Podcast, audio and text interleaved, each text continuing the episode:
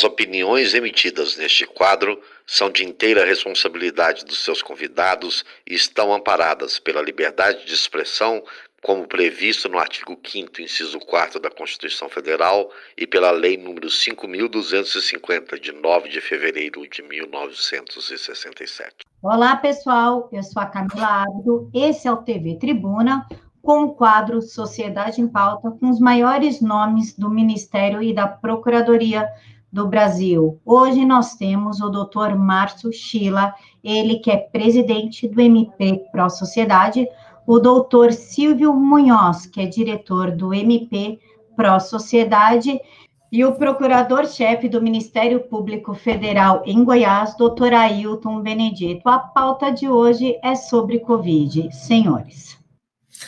É, boa noite, caro Ailton. É, gostaria de cumprimentá-lo em nome do Ministério Público para a Sociedade, embora Neto seja pertencente aos nossos quadros também, é, esse é um programa que a gente está fazendo, Sociedade em Pauta, e a nossa ideia é semanalmente fazer uma entrevista, algumas com pessoas de, de, de fora e outras com mostrando os nossos membros do Ministério Público para a Sociedade também. E tu és o nosso primeiro convidado que pertence aos quadros do, do Ministério Público para a Sociedade. E como a tua atuação tem sido bastante profícua na, na questão do, do, do, Covid, então nós fizemos esse, te, esse tema para nós trabalharmos, né? É, a questão da pandemia que assola não só o Brasil, mas o mundo há bastante tempo. É, eu gostaria, do, de, de, de repente, aí nós começarmos a conversar bem lá do início, né? Que eu me lembro ainda, eu acho que é importante a gente resgatar e a gente não deixar as coisas se sumirem na memória do tempo, né? Se nós formos lembrar assim, o que, que, que me recordo lá em em março, em fevereiro ainda, né, a, a, o governo federal fez um, uma portaria decretando o estado de emergência né, de saúde pública de interesse nacional. É, mas logo após isso ali começou uma resistência no Brasil com grandes nomes de, de médicos famosos dizendo que que o Covid não não, não era perigoso, me lembro de um, inclusive, que foi num famoso programa de uma TV, aquela que a gente não gosta de dizer mais o nome, né?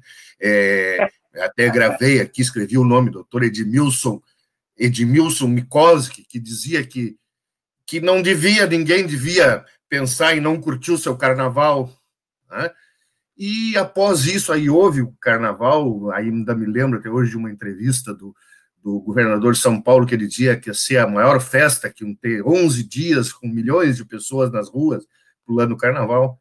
Me lembro ainda ó, que logo após isso também, estamos voltando no tempo, né, é, foi lá em 3 de, de, de março ainda, se postulou, o governo federal postulou a OMS que decretasse uma pandemia, como pandemia, essa, essa crise viral, e foi negado esse pedido, somente lá já em março é que foi foi ser decretada pelo, pela Organização Mundial da Saúde, o estado de pandemia. Então, assim, para nós resgatarmos isso, é, é, esse início lá, é, idas e voltas, é, é, é, grave, não é grave? Tu acha que realmente causou, impactou alguma coisa no número que nós tivemos no Brasil de infectados né, e de óbitos?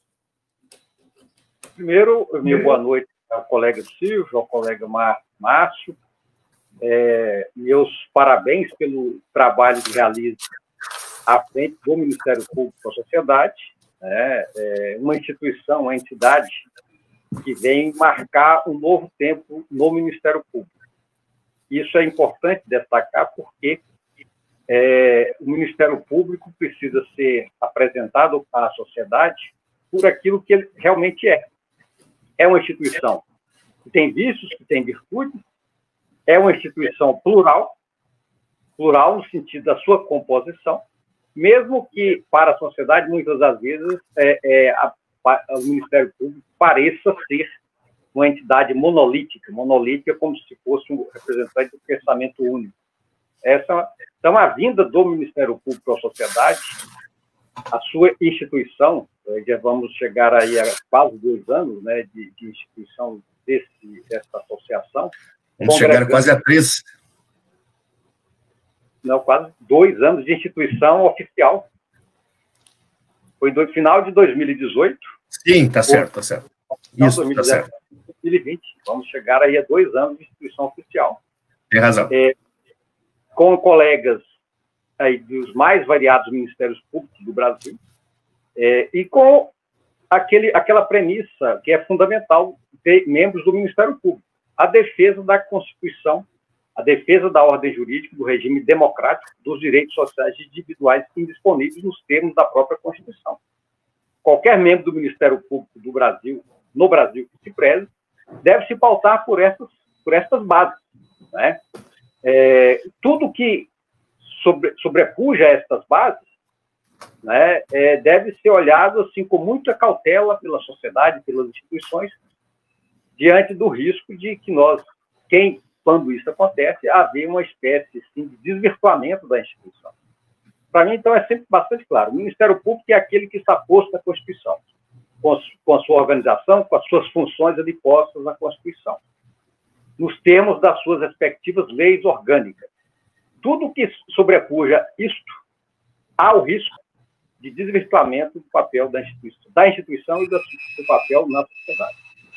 Especialmente em relação ao Covid, que é, que é o tema que nos foi convidado a, a passar nessa, nessa reunião que nós estamos tendo aqui hoje, eu tenho acompanhado esse problema desde o final do ano passado, final de 2019, quando a, a, foram publicadas as primeiras notícias ainda sobre um novo vírus que surgira na, na, na China, naquele, no final de 2019, que poderia é, se propagar pelo mundo.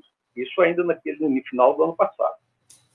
De lá para cá, de fato, o, aconteceram muitas, muitas é, é, notícias, especialmente ali no ano, no início deste ano já de 2020. Houve muita, muitas notícias com muita, muita desinformação isso é bastante, precisamos destacar. Tudo que se publicou sobre o Covid no mundo é novidade sob qualquer perspectiva, mas houve sim um processo claro de desinformação, especialmente no início deste ano de 2020, a partir da configuração do que se verifica hoje uma pandemia, certo? A responsabilidade no mundo pelo, pela uh, organização das ações de cada país e de todos os países no enfrentamento da pandemia é da Organização Mundial da Saúde. Nos primeiros meses desse ano, sobretudo janeiro e fevereiro, essa organização se pautou por aquilo que era produzido ou escondido pela China. Isso precisa ficar bastante claro. Muito do que se disse, por exemplo, sobre o vírus, até o final de janeiro desse ano, era de que o vírus não tinha muita importância. O vírus era, sim, era, era um vírus que, inclusive, não se propagava de ser humano para ser humano. É verdade. No, ainda neste ano, no início do ano, janeiro de 2020, a Organização Mundial da Saúde garantia, com base no que lhe passara a China, que o vírus não se transmitia de ser humano para ser humano. Isso depois de alguns meses do vírus já se, se difundindo no território chinês, no final de 2019. Quer dizer, de janeiro para 11 de março de 2020, quando houve a declaração de pandemia, em apenas dois meses, praticamente, houve uma mudança completa do, do, enfrentamento da própria do Covid, já numa configuração de pandemia, que a OMS descartava. A OMS ficou durante os dois primeiros meses de 2020 garantindo que o vírus não tinha essa importância toda, que não era o caso de se declarar pandemia, e que o vírus era tão sem importância que nem se transmitia de ser humano para ser humano. Isso não sou eu que estou dizendo. A disse isso reiteradamente nos dois primeiros meses de 2020. E é, foi exatamente com base nisso que os países do Ocidente, sobretudo, deixaram de tomar medidas de enfrentamento do Covid nos dois primeiros meses do ano de 2020. Com base no que lhes informava a OMS, eh, os países não tomaram nenhuma medida, por exemplo, para eh, dificultar ou inibir o fluxo, o fluxo de transporte de pessoas, de mercadorias, entre a China e o resto do mundo. Dos dois primeiros meses do ano, o comércio mundial com a China ocorreu conforme as bases que vêm se desenvolvendo nos últimos, nas últimas décadas, sem nenhum tipo de obstáculo, sem nenhum tipo de dificuldade. E veja, de repente, nós tivemos no, no, no, dia 11 de março de 2011 uma declaração de pandemia. A partir dessa declaração, então, o vírus passa a representar para as mesmas entidades uma gravidade que nenhuma delas reconhecia poucos dias antes. Isso precisa ser sempre destacado, porque é a história dessa pandemia. Sempre lembrado. Precisa ser contada. É e ela vai ser contada, muitas das vezes, se nós não tivermos bastante cuidado, por aqueles que esconderam a gravidade do problema quando ele surgiu, que continuaram escondendo a gravidade do problema nos dois primeiros meses de 2020 e que, a partir do reconhecimento dessa gravidade, tomaram medidas que levaram a uma é, violação sistemática de direitos humanos no Ocidente. Muitos direitos humanos foram atingidos pelas medidas de enfrentamento ao Covid, com base naquilo que OMS recomendava aos diversos países, recomendava, pontificava praticamente. E veja, é, precisamos destacar que a OMS passou a tomar, a, a, a proferir essas recomendações quase que de modo, quase que de repente, quase que de inopino a partir do dia 11 de março de 2020. Tudo diferente do que ela mesma vinha sustentando durante os últimos meses de 2019, janeiro e fevereiro de 2020. Ora, como você pensa em enfrentar a pandemia com a gravidade que ela hoje reconhece, todos reconhecem que ela tem, mudando completamente o sentido das suas de compreensão do vírus e das, das ações que organizações de saúde e países vinham adotando durante todo o curso da, da, da doença até 11 de março de 2020. Então, isso precisa ficar bastante claro, demarcado, para que daqui a alguns anos os culpados por todos os problemas é, são consequência dessa pandemia não se eximam das suas responsabilidades, não se eximam do julgamento da história. Como é muito comum. Perfeito. É muito comum acontecer. Especificamente aqui no Brasil, o Brasil, na prática, ele estruturou ações durante os primeiros anos, os primeiros meses de 2020, estruturou ações em janeiro e fevereiro com vistas a garantir que o sistema de saúde eh, tivesse condições de absorver a sobrecarga que adviria em consequência do vírus Covid-19 aqui no Brasil. Essa era a estratégia básica: estruturar o sistema reconhecidamente eh, incapaz de resolver, de tratar e de cuidar de 210 milhões de brasileiros com as doenças que são comuns, são corriqueiras, né? É, e teria que enfrentar uma nova doença e não se sabia muito, não se sabia praticamente nada sobre essa nova doença. Então, o foco era, com base naquilo que a, que a, a China fizera nos, nos, últimos meses de 2020 e nos dois primeiros meses de 2000, nos últimos meses de 2019 e dois primeiros meses de 2020, a tendência era o quê? Todos os países do mundo replicarem o que a China fizera, sem nenhum juízo crítico, sem nenhuma é, verificação se, se a China realmente fez aquilo que era propagado. Estamos falando de uma ditadura. Tudo que vem da China deve ser entendido, deve ser compreendido dentro de um contexto de um regime ditatorial que é, divulga e só permite que seja divulgado aquilo que interessa ao regime. Isso precisa ficar bastante claro. Até que ponto as informações que vieram da China no final de 2019, início de 2020, representavam a verdade sobre o vírus, os seus efeitos e as formas de tratamento. Ninguém sabe.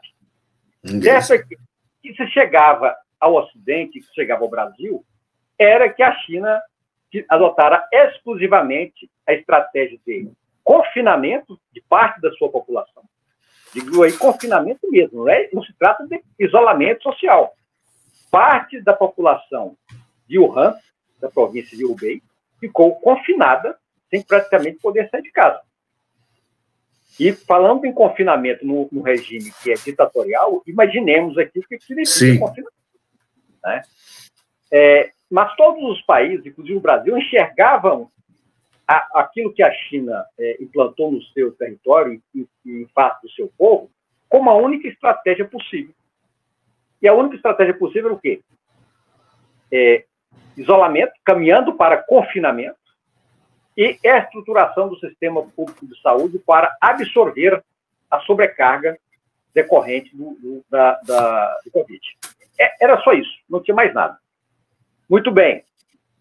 O Brasil teve a edição de uma lei, a Lei 13.979, é, é, é ou 13.979, é, exatamente. Essa lei, ela praticamente é uma lei extraordinária, que regula todas as ações do Estado brasileiro e da sociedade de enfrentamento ao Covid. Está nessa lei. 13979. Me diga uma coisa, caro doutor Ailton, é esta lei que depois, aí, quando foi questionada perante o STF, o STF é, é, é, dividiu o poder com os governadores e os prefeitos, né, na realidade, tratando o nosso Estado como se fosse uma confederação e não uma federação. Esta é a lei. Esta é a lei. Esta é a lei que passou por diversas decisões do Supremo Tribunal Federal, é, mas eu destaco até o, o, antecedente a essas decisões do Supremo Tribunal Federal. Ela foi editada, ela foi aprovada em tempo recorde no Congresso Nacional, a partir de uma proposição do governo federal, e ela estabelece medidas, todas as medidas de enfrentamento ao Covid aqui no Brasil. Todas as medidas que o Estado brasileiro, pela União, estados, municípios e Distrito Federal, é, e a sociedade devem promover no sentido de enfrentar o Covid aqui no Brasil. Então, essa é a nossa lei básica de enfrentamento. Eu digo que ela é, inclusive, uma lei extraordinária, que ela tem período de vigência extraordinária. Ela, ela, a sua vigência é correlata ao COVID. Exatamente. Esse é, esse é o parâmetro que nós devemos ter. Evidentemente que ela deve respeitar a Constituição. Mas desde o início, em que, em que é, houve a declaração da pandemia e, portanto, começou-se a aplicar as disposições desta lei aqui no Brasil, o que acontece é que ela passou a, a, a, a sofrer um bypass. Eu digo que a lei sofreu um bypass. Muitas das medidas tomadas Brasil afora sequer respeitam a Lei 13979. E aí eu, eu entro na questão relacionada àquilo que o STF decidiu em diversas ações relacionadas a esta lei. Eu digo que a parte mais importante é a própria é, é, decisão do STF que é, regulamentou, que é, definiu as competências dos entes da federação para o enfrentamento ao Covid. E aí vamos destacar o que é, que é fundamental. O Supremo Tribunal Federal entendeu que a competência ela é a competência legislativa ela, ela, é concorrente, e é concorrente. Não tenho dúvida que a competência legislativa para esta matéria ela é concorrente. Como não tenho dúvida que a Lei 13979 é a lei geral, é a norma geral, nos termos da Constituição, para enfrentamento do Covid. Ou seja, estados e Distrito Federal podem legislar concorrentemente para o enfrentamento ao Covid é, nos termos da lei geral fixada pela União, a Lei 13979. Não tenho dúvida sobre isso. Mas há também a competência comum. A competência comum é da União, dos estados, do Distrito Federal e dos municípios. Competência comum, sobretudo, nas ações de, é, é, concernentes ao Sistema Único de Saúde. Então, você tem todo um arcabouço que trata, ora, da competência, legislativa, ora da competência comum, que é de natureza administrativa. O que aconteceu é que o Supremo definiu que a competência ela era comum, a competência administrativa, e definiu também que a competência legislativa era concorrente. Esse é proposto pela decisão do Supremo. Mas o Supremo acrescentou que as disposições fixadas é, no âmbito local, no âmbito local, no âmbito dos estados, do Distrito Federal e dos municípios, prevaleceriam sobre as disposições é, do governo federal. Mas quando o Supremo decidiu isso, é que há uma confusão. Ele disse que prevalece no âmbito da competência comum.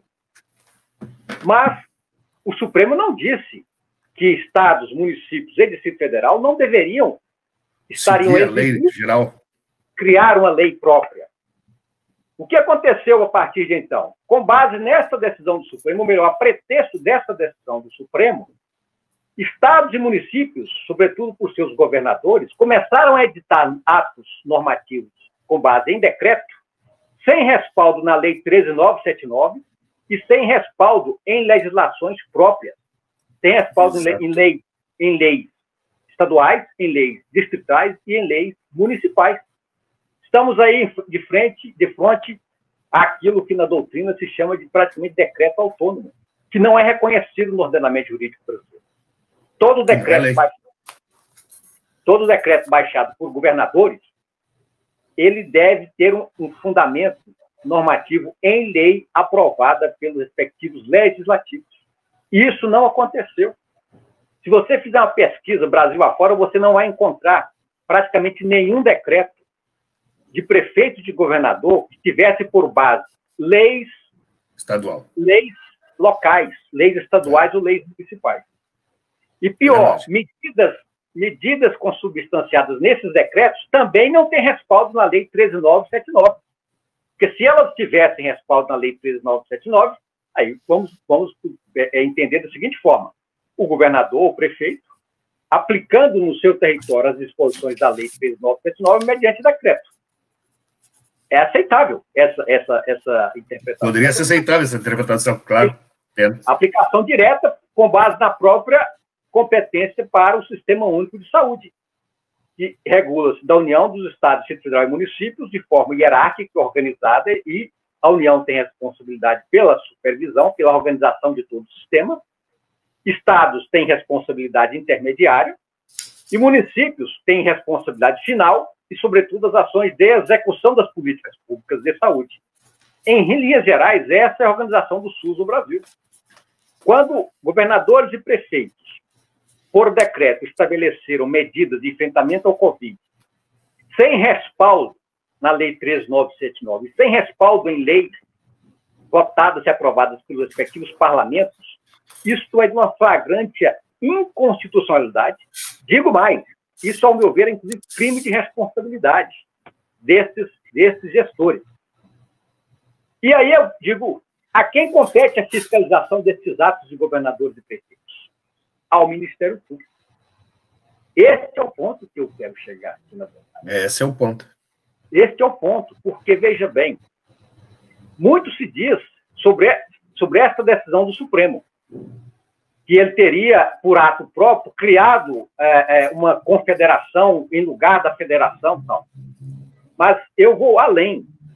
Nem a decisão do Supremo foi cumprida nesse período em estados e municípios que sem nenhum respaldo jurídico, estabeleceram medidas que violavam direitos humanos. E eu vou citar as medidas assim que são mais são mais flagrantes, mais absurdas. De, de prender gente porque está andando na praia, ou que está sentado no parque, coisas absurdas vimos, né? É, ah, chegando ao ponto de é, municípios estabelecerem toque de recolher. Toque de recolher. Toque de recolher é, essas decisões eh, de municípios, principalmente de municípios, alguns estados, elas então não, não se enquadravam na, na, na lei federal e nem numa lei local. Você diria que ela, eles seguiam é, as orientações da OMS, ou pelo menos as orientações da OMS que eram divulgadas na televisão? Era esse o parâmetro? Na verdade, o parâmetro era a, a vontade exclusivamente à vontade do governador ou do prefeito. Mas o fundamento Ele, invocado? Não tem fundamento. O fundamento. A, a, o, que o governador acha, ele faz. O fundamento Muita... científico, científico seria o MS? Não, não existe fundamento para isso. Nem, porque, veja, o que aconteceu é que é, nem aquilo que a OMS supostamente estabeleceu para enfrentamento do Covid, até porque o OMS mudava de opinião todos os dias. Todos os dias. Havia, havia uma, uma remissão genérica àquilo que supostamente a OMS teria, teria recomendado. Mas, cabalmente, documentalmente, nenhum se preocupou em apresentar aquela recomendação da OMS que eventualmente estivesse em vigor e com respaldo científico. Havia, por quê?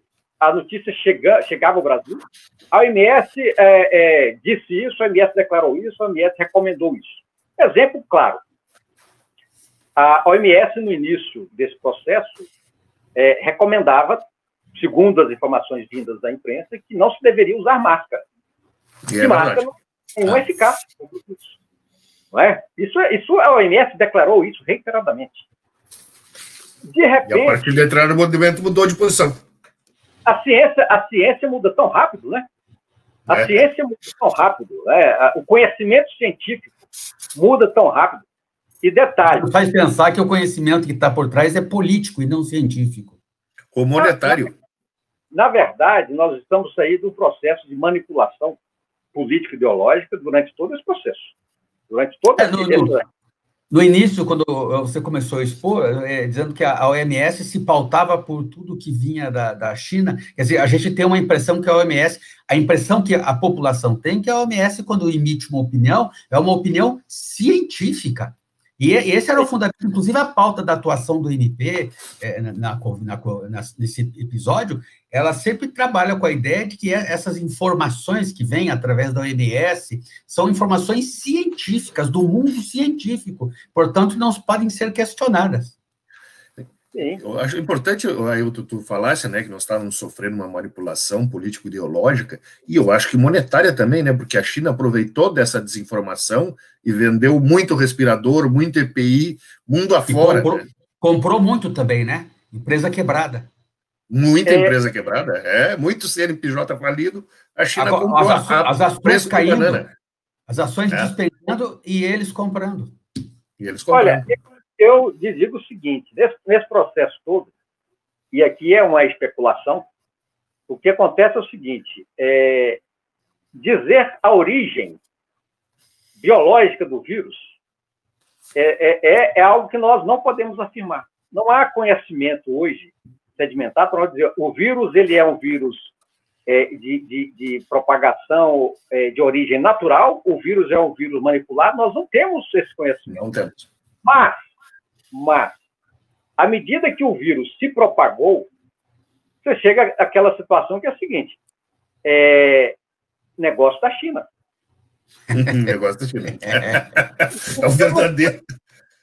Veja bem, é, é, independente da origem do vírus, você pode dizer o seguinte: uma vez que o vírus, que a realidade é que o vírus se propagou, eu tenho que, eu, como país, eu como empresa, eu como investidor, isso não foi só a China muitos agentes se aproveitaram do vírus para se locupletar da formas mais ou menos lícitas. Há poucos dias, por exemplo, eu vi uma notícia de que é, os quanto alguns dos, dos maiores bilionários do mundo em dólar ganharam em consequência da, da, da pandemia. Né? As, as empresas do, de comércio eletrônico, todas em regra, se, se, se beneficiaram da pandemia. A China, evidentemente, uma vez que o vírus está instalado, ela não ia deixar de se aproveitar economicamente do vírus, das oportunidades que o vírus, que o vírus e, e você tem que, é, no Brasil, claramente você tem muitos perdendo e muitos ganhando. E eu digo, se ah, esta pandemia não tivesse proporcionando muitos lucros políticos, financeiros, ideológicos, em lucros, lucros em diversas dimensões, a pandemia já teria acabado. É, dentro disso, gostaria de, de, de lhe mandar, então, uma pergunta, até para a gente dar uma, uma trocadinha no assunto, não, não saindo do Covid. É, eu me lembro ainda de uma declaração sua num jornal, não sei se conexão política, alguma coisa, que o senhor dizia assim: ó, um dos efeitos colaterais e aí entrando para falar na hidroxicloroquina, na cloroquina, né, remédio baratíssimo é prevenir a corrupção. Né? E aí eu emendo a pergunta, né? Será que esse, essa algeriza capturada, inclusive, por, por, por, canais de televisão contra esse remédio baratíssimo, como o senhor diz, não era talvez uma, um desejo de muitos políticos corruptos no Brasil que estavam em abstinência, digamos assim, de, de dinheiro público? É, é, é também, né, é, é, essa pandemia surgiu como uma oportunidade para a, a, políticos é, mal intencionados sejam completados, talvez aí né, nessa abstinência que você menciona. Também não, é, muitos é, lucraram no, na produção de informação ou desinformação relacionada ao Covid. É, é, existem, existem pesquisas, existem medições apontando que é, muitas empresas de comunicação tiveram a sua, grade de anúncios né, bastante incrementadas com a, a, em função da pandemia de Covid. Esse, é, esta é uma área em que a pandemia trouxe bastante lucro para, para determinados interesses. Né? Você menciona sobre a cloroquina. Eu, eu, sou, eu não tenho é, compromisso com medicamento nenhum, mas digo o seguinte: meu compromisso como é, agente do Ministério Público é garantir que o cidadão tenha acesso a todas as possibilidades terapêuticas de acordo com aquilo que está disponível em termos de conhecimento e de é, condições é, econômicas de, de, ser, de ser promovidas. Essa é a minha estratégia de atuação. Na área que o senhor é o, é, chefia, o Ministério Público Federal em Goiás, inclusive o senhor conseguiu que fosse aplicado o, o tratamento precoce, né? Foi fruto do seu trabalho. Nós temos um trabalho aqui é, desde o início dessa pandemia, nós estamos, atuamos em diversas dimensões dessa pandemia, desde na defesa dos direitos do, do cidadão, dos direitos humanos, é, no estado de Goiás. Uma das ações que nós é, propusemos aqui foi uma ACP para garantir aos, aos usuários do Sistema Único de Saúde aqui no estado de Goiás a dispensação dos medicamentos conforme prescrição médica. Né? É, mas, é, é, na verdade, eu propus a ação. Essa ação está tramitando, ainda é, sujeita a uma apreciação do liminar do pedido liminar que está no TRF da primeira região, estamos aguardando a apreciação desse pedido liminar. Mas é, é importante destacar o seguinte: nós, Ministério Público, não nos cabe prescrever medicamento A, B ou C. Esse é o ponto. Mas nós é precisamos, garantir, nós precisamos garantir que a, as possibilidades terapêuticas disponíveis, razoavelmente disponíveis, que possam ampliar as possibilidades de tratamento do, das pessoas, dos pacientes, sejam é, é, entregues, ou seja, sejam garantidas ao cidadão lá na, na, na, unidade de saúde. O Ministério Público está cansado de fazer isso no Brasil afora. São Brasil. N ações que são promovidas pelo Ministério Público para dispensação de medicamentos, inclusive, muitas das vezes, medicamentos ainda é, recentes no mercado, medicamentos, às vezes, até de caráter experimental. Experimentais, é. Né? É, é, ou quando o Ministério Público não promove diretamente, mas ele adere, ele, no exercício da sua condição de fiscal da lei, corrobora pedidos de dispensação de medicamentos ou de, de fármacos que ainda estão sendo pesquisados, nós temos recentemente, por exemplo, diversas atuações do Ministério Público para a dispensação de um derivado né, da maconha. Isso, o, o, Ministério Público e o Poder Judiciário no Brasil têm se manifestado para garantir que pacientes com determinadas doenças, sobretudo doenças degenerativas, doenças que, que tem, cuja, cujo tratamento disponível é, no país não tenha surtido eficácia, tem-se, com base em recomendações médicas e em prescrições médicas, buscado a dispensação específica de derivado, né? Para, canabidiol. Canabidiol para é, determinados pacientes.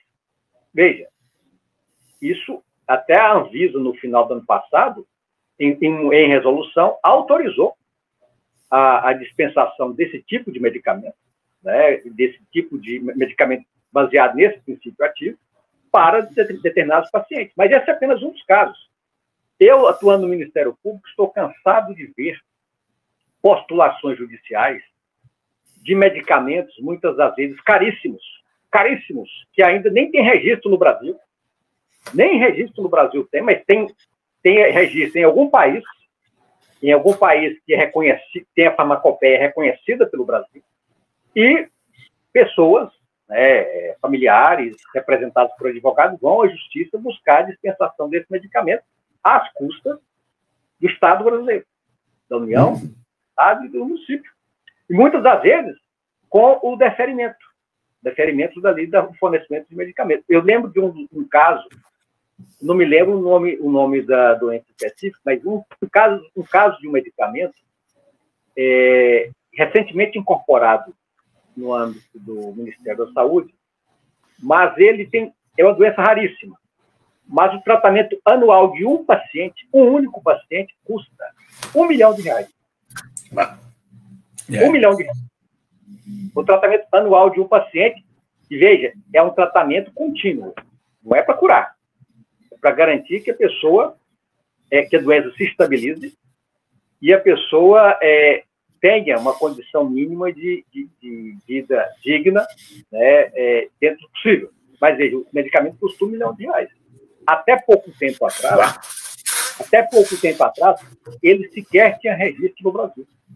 Mas já, já havia demandas na Justiça Federal para seu fornecimento, para sua dispensação a pacientes.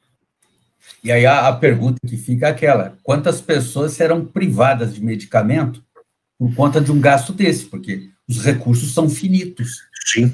O gasto é uma é. situação. Eu lhe digo uma coisa: é muito difícil para nós, Ministério Público, para um juiz, diante de uma situação concreta em que a vida de uma pessoa depende de um tratamento, por mais caro que seja o tratamento, o raciocínio é aquele, não chega a essa é, equação sistêmica. Pensa-se o seguinte: esse é um caso isolado, a concessão de uma medida aqui para o fornecimento desse medicamento não vai ser o suficiente para quebrar o sistema. Mas aí você pensa, mas se isso se multiplica é. N vezes, você tem uma. Né? É. Mas olha o interessante, o interessante disso tudo, só destacando o seguinte: isso acontece com diversos medicamentos, medicamentos que, ora, não têm registro sequer no Brasil, ora, tem apenas registro no Brasil, mas não está incorporado no SUS. E você tem N demandas judiciais, muitas vezes até promovidas pelo Ministério Público, para a dispensação desses medicamentos aos pacientes ali na ponta. Independente da questão do custo, do valor, eu chamo atenção para o seguinte: muitas das vezes, sem evidência científica relacionada à segurança e eficácia terapêutica evidência científica que eu digo em caráter definitivo, indiscutível, evidência tipo A, aquela que é o padrão ouro, certo? No entanto, para os medicamentos baratinhos, sem patente, de, de fácil acesso à população, e que foram produzidas N pesquisas durante o ano de 2020, demonstrando que tenha, que tem segurança, primeiro a segurança é é, é, é, é, ratificada por décadas de uso. Então, o medicamento está testado por décadas. Sob aspecto de segurança, então, não há o que discutir. Não há o que discutir. Não há o que discutir. Sob o aspecto da eficácia terapêutica, aí passa a ser objeto das pesquisas que foram produzidas ainda neste ano de 2020. Deixa eu já lhe fazer, Deixa eu libendar uma pergunta já, porque agora o senhor está falando nessas pesquisas e eu me, me recordei de uma outra declaração sua que o senhor disse que o Ministério Público Federal instaurou um inquérito contra aquela pesquisa que foi feita em Manaus, que davam doses gigantescas da, da hidroxicloroquina e acabou causando morte de vários pacientes. Eu acho que já cabe o senhor aglutinar né, nessa, né, nessa sua resposta atual esse outro, outro questionamento aí. Na verdade, houve instauração de algumas investigações, não especificamente sobre a pesquisa, mas sobre a, os, as repercussões que, eventualmente, essa pesquisa poderia ter nas políticas públicas de dispensação dos medicamentos, especialmente os medicamentos mencionados, cloroquina ou hidroxicloroquina. Sob aspecto, a, a pesquisa em si, a, a, prática da pesquisa, isso é objeto de uma investigação no Ministério Público do Estado do Amazonas, que instaurou investigação criminal sobre essa, essa pesquisa que foi lá desenvolvida. E aí, se é uma, se é uma investigação criminal, nós vamos dizer, não, não está se investigando a pesquisa, está se investigando se houve ou não prática de crime. Claro. No Ministério Público Federal, de fato, instauraram-se algumas investigações, e aí, de forma mais abrangente, visando esclarecer o seguinte: as pesquisas que estão em curso no mundo e no Brasil que de alguma forma possam é, repercutir positiva ou negativamente nas políticas públicas de enfrentamento ao Covid. Esse é o ponto que, de fato, é objeto de, de investigação aqui no Ministério Público Federal, em Goiás, e em outras unidades do Ministério Público Federal. Mas o, o ponto que eu destaco é o seguinte: se lá em janeiro e fevereiro. Você não tinha praticamente informação sobre, sobre possibilidades de enfrentamento farmacológico, e as estratégias se reduziam a enfrentamento não farmacológico, ou seja, isolamento, ou mesmo confinamento, hoje, passados já oito meses, nós temos uma quantidade de informação, de conhecimento científico sobre o vírus e sobre as possibilidades de enfrentamento farmacológico, já não nos permite mais ficarmos sustentando o que, que se fazia há oito meses atrás. Não se sustenta mais a, a, a, aquilo que se fazia há oito meses atrás, que focava as únicas estratégias possíveis é estruturar os serviços de saúde e confinar as pessoas o mais o mais intensamente possível para evitar a circulação do vírus. Isso não se sustenta mais. É evidente que medidas sanitárias de distanciamento social, que são diferentes, que é diferente de isolamento, medidas sanitárias de higiene pessoal e até de higiene coletiva, essas medidas estarão conosco por muito tempo para, para, para este vírus específico. Mas são medidas que, de fato, elas são salutares, inclusive, para é, evitar outros tipos de doenças infecciosas, né? Porque lavar as mãos... Lavar as mãos com água e sabão. Lavar as mãos com água, com água e sabão, isso deve fazer prática do nosso dia a dia, independentemente do Covid. Né? Não tossir na cara, na face das pessoas, a mesma coisa. Com certeza. É? Até uma questão de educação, né? Até por educação. Doutor Ailton. Doutor Ailton. Diga lá.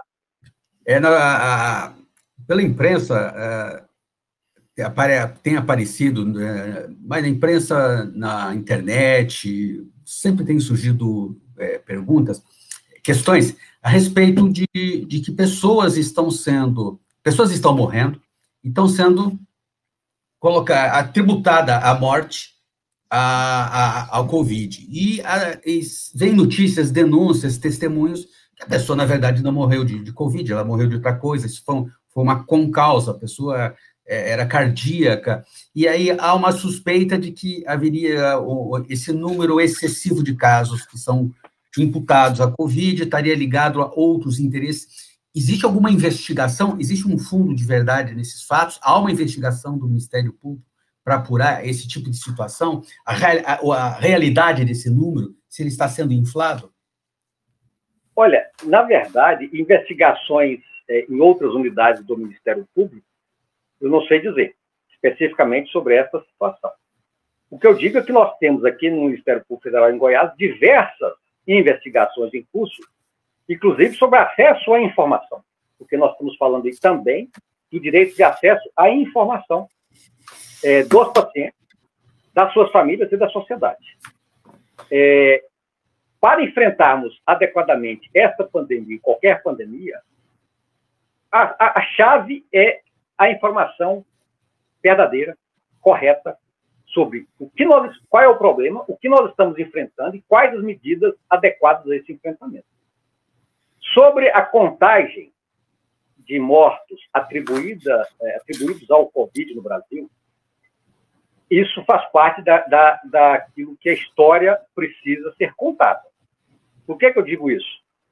É preciso se distinguir claramente aquilo que são mortes de Covid e mortes com Covid. Não é possível, não, não é aceitável, inclusive juridicamente, que é, é, se mantenha essa, essa zona absolutamente negra, é uma zona negra, nem cinzenta, que esconde a verdade sobre a, aquelas que são as mortes decorrentes exclusivamente de Covid no Brasil. Porque se nós não tivermos clareza dessas informações, nós não conseguiremos enfrentar o problema com a sua real gravidade nós corremos o risco de menosprezar o problema ou é, multiplicar a gravidade do problema E se você não conhece o problema, se você multiplica a sua própria gravidade, você começa ou toma medidas de enfrentamento que são, que são incongruentes com, com aquilo que está sendo posto. Digo, para exemplificar, para exemplificar. Nós temos, é, eu até numa, numa recente é, live que participei, eu falei que o Covid no Brasil ele, ele, é um tanto paradoxal. Ao mesmo tempo que ele causa morte, ele cura outras doenças, cura doenças. Cura outras doenças. É, uma, é, um, é, um, é um paradoxo, né? Porque em alguma, algumas doenças do ano de 2019 para 2020 tiveram uma redução. Fantástica. Que, que são, então, inconcebível no mundo real. E é, é estatisticamente insustentável. Exemplo. 35 mil pessoas deixaram de morrer de pneumonia. Sim, é pneumonia, infarto, é, septicemia. Se você abrir o site do registro é, civil, civil, especificamente a plataforma sobre o Covid, você vai encontrar lá o, o, comparativo dos anos anteriores com o ano de 2020, você verá claramente o seguinte: diversas doenças é, cuja letalidade praticamente não varia de ano para ano, ou se varia, varia muito pouco. E mais ainda, doenças, doenças degenerativas, doenças card, é, cardíacas. As doenças cardíacas, elas fazem parte de uma pandemia. Ela, as doenças cardíacas são uma pandemia que, está, que existe no mundo. E o que acontece é que muitas doenças, muitas doenças estão sendo reduzidas, pelo menos o que está, está posto aí. E eu digo, reduzidas, essa redução se apresenta na forma como a informação é passada. Não digo que os produtores da informação originária, ou seja, os médicos que emitem o um atestado, o, o registro, o, o, cartório do registro civil, no, o, o, problema não está aí. O problema está é que é, os produtores de informação relacionadas ao Covid assumem que todas as mortes que tem algum, de pessoas que têm Covid no Brasil, todas as mortes foram causadas por Covid. Pelo Covid. Não existe aquela, aquela forma do direito penal, a causa superveniente independente. O Covid tem que ser tratado como causa superveniente independente. A pessoa tem uma doença de base, uma doença cardíaca, uma doença, uma doença degenerativa, né? E a infecção por Covid, de alguma forma, precisa se interagir com essa situação de base para agravar essa situação ou para isoladamente ocasionar a morte. Não se pode admitir que se continue confundindo mortes de Covid com mortes com Covid. Porque se nós não tivermos clareza dessas informações, o Estado brasileiro e a sociedade serão, continuarão capturados indevidamente por estratégias de enfrentamento ao Covid, estratégias equivocadas, quando não estratégias manipuladas de modo fraudulento. É, é só é, uma estratégia muito parecida foi, que foi feita, que é feita há muito tempo é, com o cigarro. Morreu, fumava, relaciona. Teve um problema, é. ataque do coração, teve um problema cardíaco, fumava, pronto. Tá pronto, era isso. Automaticamente. É, o Niemeyer morreu porque fumava. Ele morreu fumava. Márcio, deixa. É, Ei, Márcio, eu, eu, vou encaminhar ao, ao Ailton a nossa última pergunta, porque a gente fala com alguém tão competente como ele, fluente, né? Já passou 51 minutos da nossa live. então, assim, ó, vamos encaminhar, vou encaminhar mais uma pergunta, que eu acho que é necessário que ele fale sobre isso também, e depois aí ele faz as despedidas dele, a gente caminha para ah. nosso encerramento já. É, a, a, pergunta que a gente encaminhar, Ailton, que eu acho que não podemos fazer essa, essa live não, não questionar isso, é a questão que todas as imprensas, né, todos os jornais, praticamente todos os dias, estão sempre nos trazendo aí, é, de que também foi aproveitada a pandemia de uma forma é, muito profunda para para o que eles apelidaram de Covidão, né? ou seja, é, é, com o afrouxamento da, das, das leis para licitação, para comprar os bens, para fazer com que tivesse condições, parece que nós tivemos um retorno muito grande de corrupção de norte a sul do país, em vários lugares, em vários estados, em né, em várias cidades. Eu acho que isso com a gente, como promotor e como procurador né, de, de justiça, deixar de falar, porque é a nossa área principal de atuação, que é o combate ao crime. Né? Eu emendaria a pergunta é a seguinte: nós precisaremos, depois de passado toda essa pandemia, nós precisaríamos de uma nova comissão da verdade para entender tudo o que aconteceu? Olha, eu, eu digo, com relação à comissão da verdade, é, eu não, eu sou muito avesso a essa ideia de ter um ente constituído pelo Estado para dizer o, o, que é ou que não é verdade, sobretudo, sobretudo em todas as dimensões, né? É. A verdade sobre o Covid, eu digo isso aí, nós saberemos é, com o tempo, a história vai nos contar. Quando eu falo história, é, pode se parecer muito impessoal, mas, na verdade, é o seguinte: a história está sendo contada praticamente em modo online. Está sendo registrada hoje. E o que está acontecendo hoje, eu assistia, via agora há pouco, até mencionei no meu Twitter, é, uma matéria do jornal Globo dizendo que é, a fome matará mais do que o COVID. A COVID. A fome ocasionada pelas medidas de enfrentamento ao Covid matará mais do que o Covid. Isso publicado hoje, né, no jornal O Globo. Eu estou até mencionando o nome aqui, eu não gosto de mencionar nome de veículo de informação, porque eu não confio em nenhum, nenhum veículo de informação. Assim, eu, eu assisto, leio, mas sempre com aquela, aquele olhar crítico, com aquela sensação de que estou sendo enganado. Com a pulga é. atrás da orelha, como a gente costuma dizer. Então, é sempre salutar que busquemos várias fontes diferentes para checarmos as informações, independentemente das, das é, é, malsinadas agências de, de checagem de fatos, autodeclaradas agências de checagem de fatos. Mas, muito bem, o importante aqui que eu quero destacar é que o Jornal Globo publicou esta matéria hoje, mas é, isto vem sendo dito há vários meses. Lá no início do enfrentamento do Covid, as medidas tomadas, muitas pessoas, inclusive muitas pessoas sofrendo é, verdadeiros assassinatos de reputação, diziam é que as medidas de enfrentamento ao Covid deveriam ser tomadas com bastante cuidado para não, uma, para, é, não causarem um mal maior do que aquele que supostamente pretenderiam enfrentar.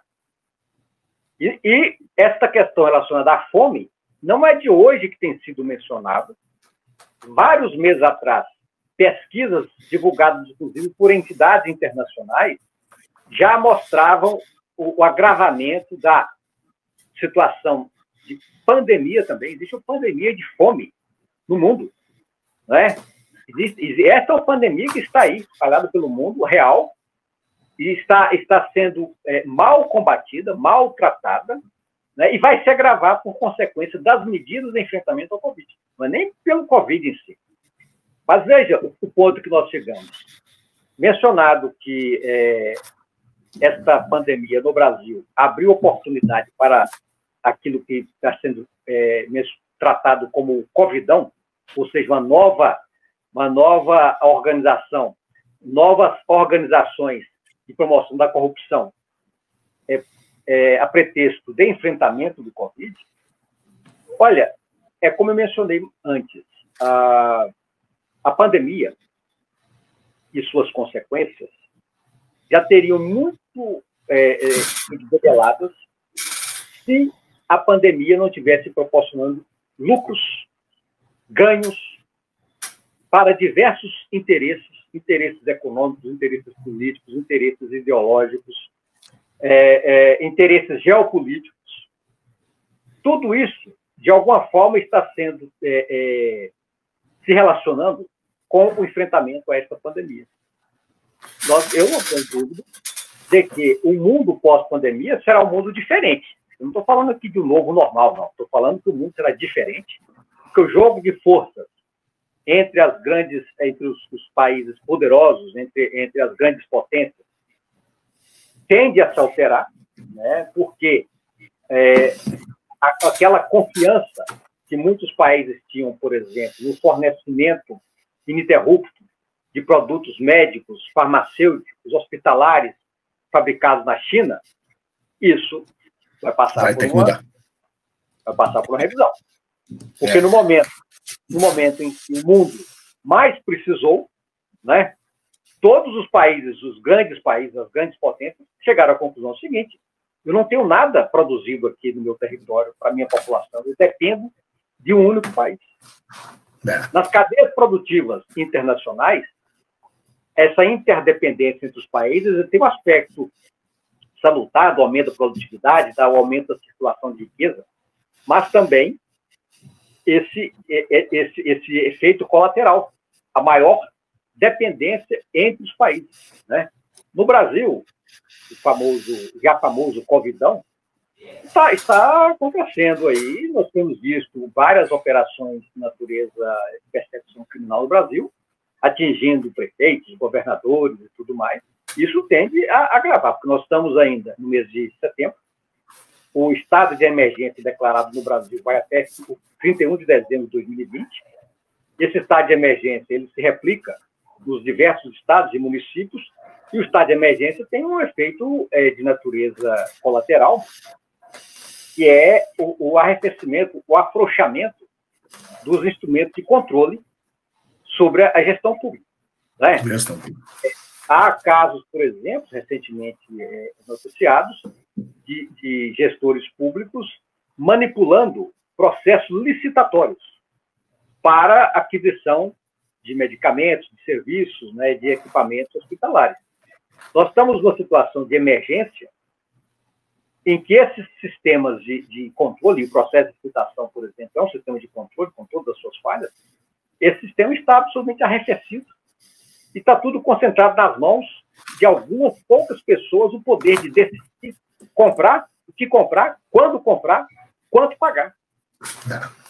Isso, não é? E, e, e, e veja bem, com os controles, os órgãos de controle inibidos na sua atuação, primeiro sob aspecto de que ah, o enfrentamento, em nome do enfrentamento ao Covid, parece que tudo é permitido. E quem discordar de que tudo é permitido é um genocida. É um genocídio.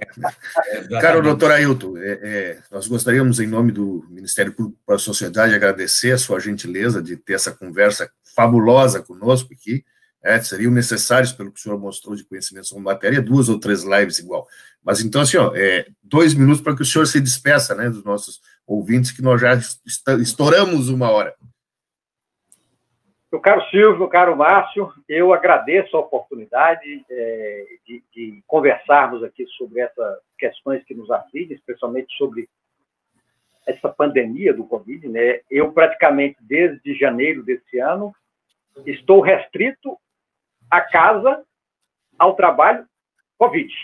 Eu praticamente não tenho feito nada mais além de tratar de pandemia de Covid de estudar sobre tudo o que está sendo produzido de conhecimento no mundo sobre o Covid, as formas de enfrentamento, e da minha atuação funcional é, voltada à, à promoção dos direitos fundamentais, dos direitos humanos, sobretudo do cidadão, daquele brasileiro mais vulnerável que depende do sistema público de saúde para é, se tratar, para garantir a sua saúde e saúde, como eu trato, é um, é um direito fundamental e instrumento do, do direito que é mais fundamental de todos, o direito à vida.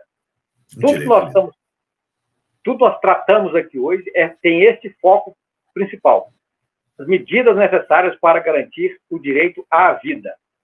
Esse é o, é o foco de minha atuação no Ministério Público Federal, tem sido sempre, com mais ênfase agora nesse período de enfrentamento ao Covid. Mais uma vez, eu agradeço penhoradamente a vocês dois e a, a, ao Ministério Público e à sociedade por essa oportunidade de compartilharmos essas informações.